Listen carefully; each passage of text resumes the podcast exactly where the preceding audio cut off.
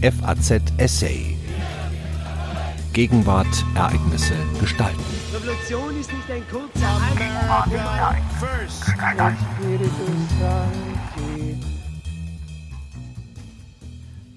Konservativ, ein stacheliges Wort. Der neurechte Anspruch auf den Konservatismusbegriff macht es für die Unionsparteien schwierig, ihn für sich zu beanspruchen. Doch diese Konstellation ist nicht neu, sondern reicht in die 50er Jahre zurück.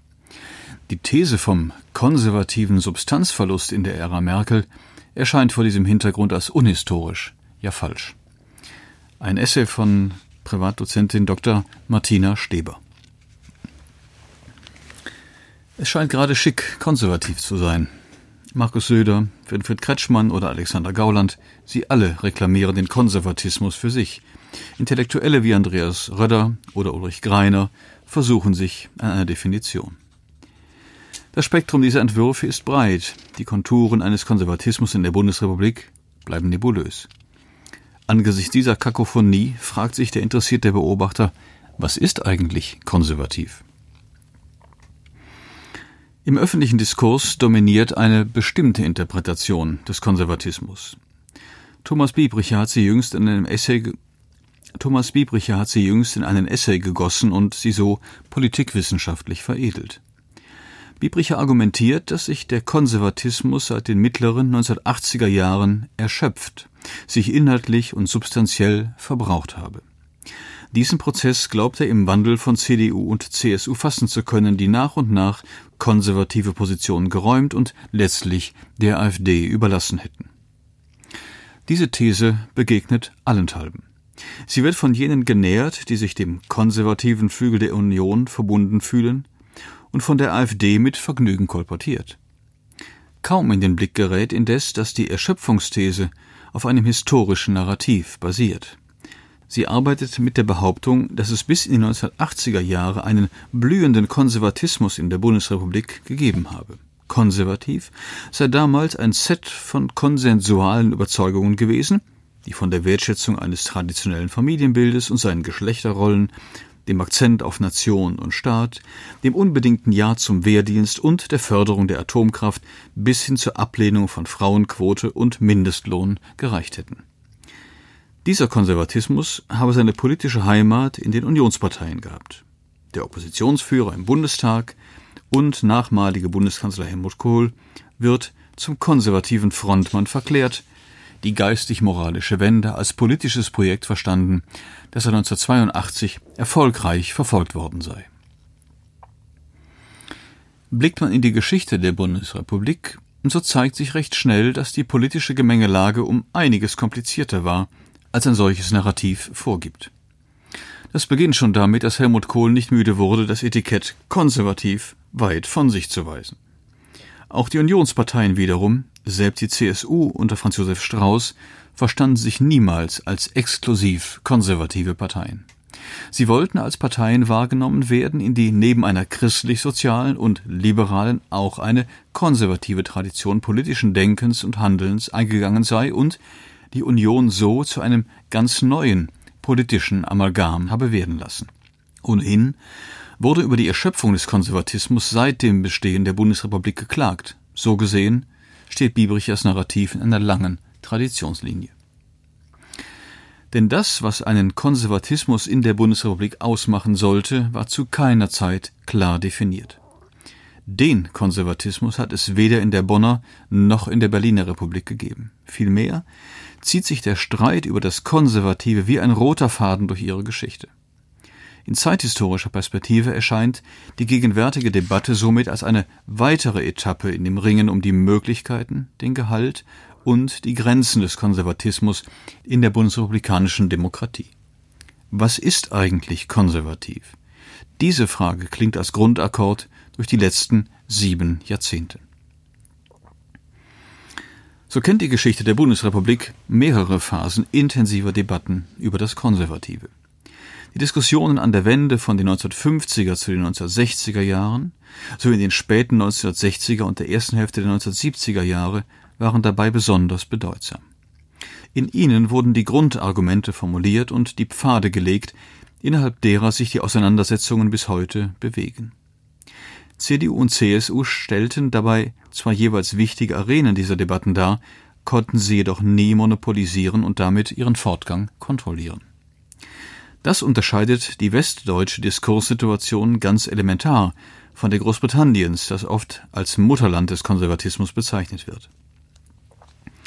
Im Gegensatz zu Großbritannien, wo Conservative eine politische Strömung mit langer Geschichte bezeichnet, ist konservativ in der politischen Sprache der Bundesrepublik ein höchst umstrittener Begriff mit einem breiten Bedeutungsspektrum. Es fehlt ein konsensualer Kern, der festschreibt, was konservativ bedeuten möge. Verstehen die eine darunter eine Haltung, die das Überlieferte schätzt, aber nicht absolut setzt und danach strebt, das Gute zu bewahren, ist für andere der Konservatismus eine Weltanschauung mit ewig gültigen Inhalten. Tatsächlich war der Konservatismus eine der bestimmenden politischen Denkweisen der Moderne schon immer flexibler und deutungsoffener als etwa der Liberalismus oder der Sozialismus. An seinem Grunde liegen abstrakte Prinzipien, die jeweils unter neuen Bedingungen konkretisiert, im wahrsten Sinne des Wortes ausbuchstabiert werden müssen. So erklärt sich auch der Variantenreichtum des Konservatismus. Ein erstes dieser Prinzipien definiert ein spezifisches Verhältnis zu Wandel in der Zeit. Konservative betonen die Notwendigkeit, Vergangenheit, Gegenwart und Zukunft in ein Gleichgewicht zueinander zu bringen. Kontinuität, schrittweise Reform und behutsame Anpassung sind die Modi eines solchen Verständnisses von Zeitlichkeit. So begründet sich die Ablehnung von utopischem und abstraktem Denken, wähnt man sich doch auf dem Boden der gewordenen Wirklichkeit. Die Wertschätzung für das Tradierte impliziert das Festhalten an etablierten Institutionen und Gesellschaftsordnungen, an überlieferten Werten und Normen. Auf diese Weise definiert sich ein Bündel an Inhalten, die dem Konservatismus eine jeweilige historische Gestalt geben, die aber immer wieder aktualisiert, angepasst und ausgehandelt werden müssen und die auch aufgegeben werden können. Nicht von ungefähr konzentrieren sich Selbst- wie Fremdbeschreibungen des Konservatismus auf einige seiner zentralen Begriffe Staat, Familie, Nation, Religion oder Heimat beispielsweise. Erst in ihrer Bezogenheit aufeinander machen sie eine konservative Haltung erkennbar. Ein zweites Prinzip besteht in der Idee des Ausgleichs und der Synthese. Maß und Mitte zu halten, Gegensätzliches ins Gleichgewicht zu bringen, nicht in Extreme zu fallen. Eine bedeutende Strömung konservativen Denkens hat dieses Prinzip seit dem frühen 19. Jahrhundert ausformuliert. Auch so begründet sich der Pragmatismus als konservative Grundhaltung. Ein drittes Prinzip steht für die Formulierung eines klaren Gegensatzes zum politischen Gegner. Die konservative Opposition gegen die fortschrittlichen Denkströmungen seit dem frühen 19. Jahrhundert bedingte solche Zuspitzungen. Dieses Prinzip steht in Konkurrenz zum Prinzip des Ausgleichs. Wird die Formulierung von Gegensätzen durch das Streben nach Ausgleich nicht eingehegt, kippt der Konservatismus hin zur Rechten. Diese strebt nach Revolution, nach einem Bruch mit der Gegenwart, um Werte schaffen zu können, die erst bewahrenswert sind. So eine klassische Definition von konservativer Revolution. Nicht auf Synthese zielt die Rechte, sondern auf die Realisierung des Extremen, durchdrungen von einem dichotomischen Freund-Feind-Verständnis des Politischen und der Ideologie der Tat. Das relativ offene Wesen des Konservatismus bringt es mit sich, dass besonders in Phasen beschleunigten Wandels etablierte Verständnisse des Konservativen unter Druck geraten. Dann muss neu vermessen werden, was konservativ in einer gewandelten Gegenwart bedeuten mag. So zeugt die derzeitige Debatte viel eher von der Lebendigkeit konservativen Denkens in der Bundesrepublik als von seiner Erschöpfung. Diese Debatte ist indes kaum zu verstehen, zieht man nicht die komplexe Geschichte in Betracht, die der Begriff konservativ selbst aufzuweisen hat und die eng mit den Unionsparteien verflochten ist. Denn in der politischen Sprache der bundesdeutschen Demokratie gilt konservativ bis in die Gegenwart als problematisch. Er gehört zu jenen Begriffen des politischen Vokabulars, die als nationalsozialistisch imprägniert gelten. Konservative hatten Hitler die Machtübernahme ermöglicht, Politiker der Deutschnationalen Volkspartei, der DNVP, die Männer des Stahlhelm und die Wortführer des Rechtsintellektualismus hatten vieles von dem gefordert, erdacht und salonfähig gemacht, was das NS-Regime schließlich realisierte. Sollte der zweite Versuch eines demokratischen Neuanfangs gelingen, so musste mit dieser Tradition gebrochen werden. Diese Erkenntnis gehörte zum Credo der Demokraten der frühen Bundesrepublik auch in den neu gegründeten Unionsparteien. Besonders die tonangebenden Katholiken wehrten sich gegen eine Anlehnung an eine vornehmlich protestantische und preußische Tradition, die die Nation in den Abgrund gezogen hatte. Differenzierter hingegen sahen das jene Männer und Frauen in der CDU, die aus ebensolchen Milieus stammten und zunächst sehr zaghaft auf die Möglichkeit einer konservativen Haltung in der Demokratie verwiesen. Das lag auch daran, dass sich die Deutsche Partei, die vor allem in Niedersachsen zu einer Konkurrentin der CDU geworden war, als konservative Partei profilierte. Indes wurde der Begriff im Lauf der 50er Jahre in unterschiedlichen Diskursräumen der bundesrepublikanischen Öffentlichkeit vorsichtig liberalisiert und auf seine Zeitdimension zurückgeführt. So verlor er zwar seine exklusive Bindung an den Rechtsextremismus, doch gänzlich gelöst wurden diese Assoziationen nicht. So entfaltete sich am Ende der 1950er und zu Beginn 1960er Jahre die erste Debatte über das Konservative, nicht nur in der breiteren Öffentlichkeit, in der über die Potenziale eines Konservatismus in der jungen Bundesrepublik spekuliert wurde, sondern auch in den Unionsparteien. Den weiteren Rahmen der Debatte bildete die Wahrnehmung, dass sich der neue demokratische Staat etabliert und die Traditionsüberhänge aus der Weimarer Republik abgestreift habe. Eine neue politische Sprache für die Demokratie schien nötig. In der CDU brachte Eugen Gerstenmaier den Stein ins Rollen. Seine Rede beim Kieler Bundesparteitag 1958 zog eine heftige Debatte über die Identität der Partei nach sich. Gerstenmaier hatte dafür plädiert, die Tradition des deutschen Liberalismus im konservativen Sinne für die CDU fruchtbar zu machen und dabei nicht von ungefähr auf den britischen Konservatismus verwiesen. Einen solchen liberalen Konservatismus wolle er als christliche Sammlung unter antisozialistischen Banner verstanden wissen, zum Schutze der Freiheit des Individuums vor sozialstaatlicher Gängelung. Gerstenmaier wusste nicht nur den protestantischen, sondern auch den ordoliberalen Flügel der Partei hinter sich. Allerdings verstieß er gegen die geltende Sprachregelung, in der sich die bislang vorhandene programmatische Dominanz des katholischen Flügels spiegelte. Sowohl Liberalismus als auch Sozialismus galten als absolute Gegenentwürfe zur Christdemokratie.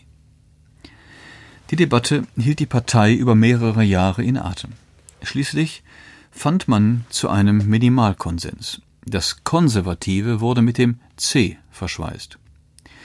Der Konservatismus, den etwa Heinrich Krone als Teil der DNA der CDU definierte, meinte eine distanzierte Haltung über dem Wandel sowie die Überzeugung, dass die gegebene Ordnung der Welt einem göttlichen Plan entsprang. Diese Debatten führten schließlich zu einer Auseinandersetzung mit dem Fortschrittsbegriff, der seit der Wende von den 1950ern zu den 1960er Jahren omnipräsent geworden war und den sich die Sozialdemokratie ans Revier geheftet hatte. Zwar wollte die Union Fortschritt, aber nicht um jeden Preis, wie Josef Hermann Duffus unterstrich. Bereits 1959 hatte die CSU-Vorsitzende Hans Seidel seine Parteifreunde dazu aufgerufen, konservative Neuerer zu sein. Auch Konrad Adenauer charakterisierte die CDU im Jahr 1965 als Partei des konservativen Fortschritts. Konservativ wurde in die Reihe jener Begriffe eingepasst, mit denen sich die Union selbst beschrieb und die alle vom C beschirmt wurden. Konservativ bezog sich dabei immer auf eine Haltung in der Demokratie. Das heißt freilich nicht, dass es nicht Überlappungen mit dem rechten Spektrum gegeben hätte, das sich in den 1950er Jahren ebenfalls formiert hatte und das den Konservatismus lautstark für sich beanspruchte. Entscheidend war, dass am Ende der 1950er und zu Beginn der 1960er Jahre in der bundesrepublikanischen Öffentlichkeit zwei Varianten des Konservatismus formuliert wurden, welche die politische Debatte bis heute leiten. Eine liberale und eine neurechte Variante. Genau diese Dualität macht den Konservatismus so schwer fassbar. Die liberale Variante betont eine konservative Haltung der Demokratie, knüpft an britische und amerikanische Vorbilder an, sieht ihren Auftrag in der Bewahrung der Verfassungsordnung, dem Ausgleich von Freiheit und Ordnung, in einer Politik von Maß und Mitte, der Wertschätzung von Institutionen sowie der christlichen Gesellschaftsverfassung und der sozialen Marktwirtschaft. Die neurechte Variante des Konservatismusbegriffs dagegen sieht sich in der Tradition des Weimarer Rechtsintellektualismus, sprich jener Denkschule, die von Armin Mohler nach 1945 als konservative Revolution bezeichnet wurde. Die Besetzung des Konservatismusbegriffs war damals strategisch motiviert und Mohler war in dieser Hinsicht sicherlich der bedeutendste und einflussreichste neurechte Intellektueller. Denn als rechts konnte sich keine Strömung nach 1945 mehr bezeichnen. Dieser Begriff war und ist in der politischen Sprache der Bundesrepublik geächtet. So verlegte sich die neue Rechte auf den Konservatismusbegriff und deutete ihn in ihrem Sinne. Sie lehnte die Verwestlichung, das heißt Liberalisierung des Konservatismus vehement ab, verlegte sich auf einen militanten Antiliberalismus, liebäugelte mit Modellen autoritärer Herrschaft und Gesellschaftsordnung, pflegte nationalistische Überzeugungen, verherrlichte die Tat und pries die Extreme. Das Spektrum, das sich unter diesem Banner versammelte, reichte von Monarchisten über autoritäre Katholiken und nationalrevolutionäre Technokraten bis hin zu überzeugten Nationalsozialisten. Dieser neurechte Anspruch auf den Konservatismusbegriff macht den Umgang der Union mit diesem Begriff bis heute schwierig. Das wusste bereits Eugen Gerstenmaier. 1962 befand er, als Etikett für eine große Partei in Deutschland sei konservativ ungeeignet. Das habe er aus den Diskussionen im Anschluss an seine Kieler Rede gelernt. Der Widerspruch, den er in der Partei geerntet hatte, Zitat, galt der Gefahr, vom politischen Gegner als reaktionär, als besitzbürgerlich, als deutschnational verketzert zu werden. Zitat Ende. Zwar sei eine solche Bedeutungszuschreibung falsch, aber in Deutschland gängig, weshalb der Begriff Zitat aus psychologischen und gar nicht aus programmatischen Gründen, Zitat Ende, zu meiden sei. Die von Gerstenmaier 1962 beschriebene Gefahr wurde für die Union vor allem in den späten 1960er bis in die mittleren 1970er Jahre zum Problem. Die Sozialdemokraten hatten den Konservatismus als treffliche Waffe im politischen Sprachkampf entdeckt, der in diesen Jahren von beiden Seiten gezielt geführt wurde. Damals wurde die zweite große Debatte über das Konservative geführt. Zum Problem wurde der Begriff aus mehreren Gründen. Erstens kollidierte er immer stärker mit dem Fortschritts- und Modernitätspathos der 1960er Jahre. Die Union erschien gegenüber der Sozialdemokratie als altmodisch und verbraucht. Während die SPD ihr Image als progressive Partei schärfte, wurden CDU und CSU als konservativ und damit rückständig geziehen. Diese Zuschreibungen bereiteten besonders den auf Reform drängenden Gruppen in den Unionsparteien Probleme. Mit dem Wechsel zur sozialliberalen Koalition verstärkten sich diese Probleme noch einmal. Tatsächlich war die Union in die Defensive gedrängt, waren Reformprojekte zu lange aufgeschoben worden, sprach die Partei eine Sprache, die nicht mehr zeitgemäß war. Das Konservatismusetikett wurde zweitens aber auch problematisch, weil Studentenbewegung und Neue Linke konservativ mit faschistisch gleichsetzten und linke Intellektuelle die Nähe von konservativem und rechtem Denken in Deutschland betonten. Konservatismus wurde auf eine antidemokratische Haltung verkürzt und mit der Erzählung vom deutschen Sonderweg verbunden. Drittens formierte sich in den frühen 1970er Jahren die neue Rechte neu und wurde publizistisch wieder präsenter. Die neurechten Intellektuellen definierten offensiv das Konservative in ihrem Sinn. Spätestens seit der mehrheitlichen Enthaltung der CDU-CSU-Bundestagsfraktion bei der Abstimmung über die Ostverträge im Mai 1972 brachen sie mit der Union, auch wenn an den Rändern weiterhin Kontakte gepflegt wurden, die schließlich zu den Allianzen der 1980er Jahre führten. Die Bundespartei hingegen betonte in den 1970er Jahren ihre Distanz zur neuen Rechten. Auch deshalb galt konservativ als stacheliges Wort, wie Hans-Leo Baumanns und Wolfgang Bergsdorf 1971 trefflich formulierten. Allerdings wurden gleichzeitig Stimmen laut, die die Union dazu aufforderten, den Begriff nicht der Rechten zu überlassen. In Auseinandersetzung mit der Studentenbewegung hatten sich linksliberale Intellektuelle politisch neu positioniert und entwarfen einen Konservatismus, der sich zuallererst verpflichtet fühlte, das Grundgesetz als Verfassung der Freiheit zu bewahren. Sie wurden umgetrieben von der Sorge, dass die Demokratie in Deutschland ein zweites Mal scheitern könnte. Ihr Konservatismusbegriff war antisozialistisch und demokratietheoretisch aufgeladen. Freiheit, Demokratie, Bürgerlichkeit gehörten zu seinen Leitbegriffen. Hans Mayer, Wilhelm Hennis, Waldemar Besson, Hermann Lübbe, Kurt Sontheimer und Helmut Schelzky traten als seine Advokaten auf. Dazu kam, dass sich mit dem Umweltthema ein neues Politikfeld aufgetan hatte, das genügend Potenzial für eine konservative Aneignung enthielt und das zugleich vom Schein der Modernität umgeben wurde. So nutzte die Union die Umweltpolitik, um den Bogen zu einem erneuerten Konservatismus zu schlagen. Richard von Weizsäcker, nicht von ungefähr Vorsitzender der Grundsatzkommission, erinnerte 1972 an die konservative Aufgabe, die Schöpfung zu bewahren um so Zukunft zu schaffen. Allerdings erwuchs der Union Konkurrenz von einer Seite, mit der sie kaum gerechnet hatte. Die linke Umweltbewegung nämlich entdeckte das Konservative.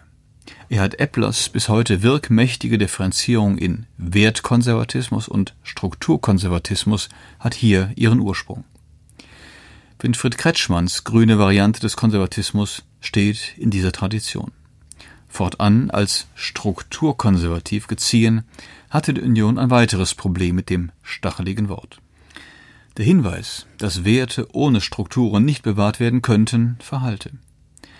Dies war für CDU und CSU umso problematischer, da sich die Verantwortung für die Werte und ihre Bewahrung immer deutlicher als Kern ihrer Identität herauskristallisiert hatte. Ob der Säkularisierungswelle waren die Parteien gezwungen auszubuchstabieren, was das C weiterhin bedeuten solle.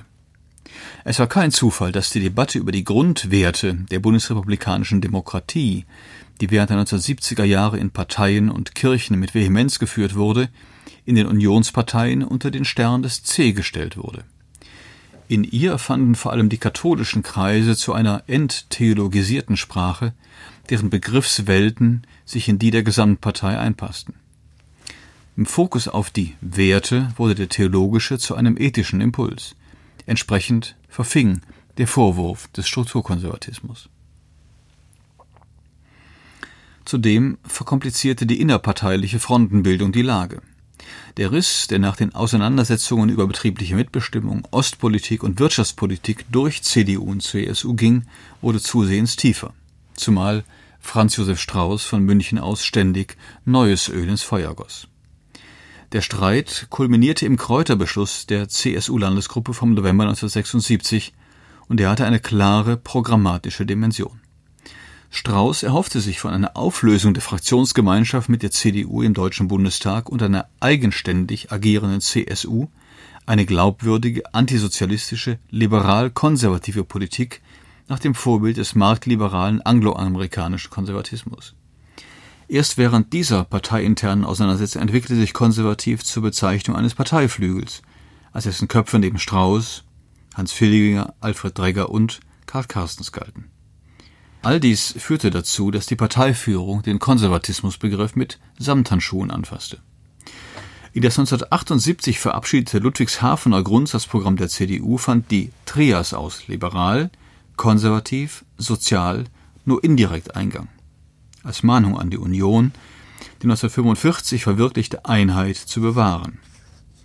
Mit ihrem Zurückscheuen vor dem Konservatismusbegriff schloss die Parteiführung unter Helmut Kohl allerdings auch den Resonanzraum für die liberalen Advokaten des Konservativen und gab rechten Entwürfen jenen diskursiven Raum, den sie brauchten, um sich zu entfalten. Zugleich führte die Aversion gegenüber dem Konservatismusbegriff auf dem christlich-sozialen Flügel der Partei dazu, dass die Programmatik einer erneuerten Union nicht als konservativ bezeichnet werden konnte, sondern weiterhin unter der Flagge des Christlichen segelte, mochten der Gesellschaft die christlichen Gewissheiten auch noch so sehr abhanden gekommen sein. Die programmatischen Herausforderungen, vor denen CDU und CSU derzeit stehen, gründen in tieferen historischen Schichten, als es die allzu einfache, holzschnittartige These vom konservativen Substanzverlust unter der Parteiführung Angela Merkels vorgibt. Orientierung und Position im beschleunigten Wandel zu finden, war für Konservative schon immer schwierig, mochten sie sich nun so nennen oder auch nicht. Erschöpft hat sich ein liberaler, demokratischer Konservatismus in der Bundesrepublik sicherlich nicht. Doch fallen auf ihn auch weiterhin die langen Schatten des Nationalsozialismus, die bis in unsere Gegenwart reichen. Sie hörten einen Essay von Dr. Martina Steber. Sie ist stellvertretende Leiterin der Forschungsabteilung München am Institut für Zeitgeschichte München, Berlin. Am Mikrofon verabschiedet sich Daniel Deckers. FAZ Essay. Gegenwart, Ereignisse gestalten.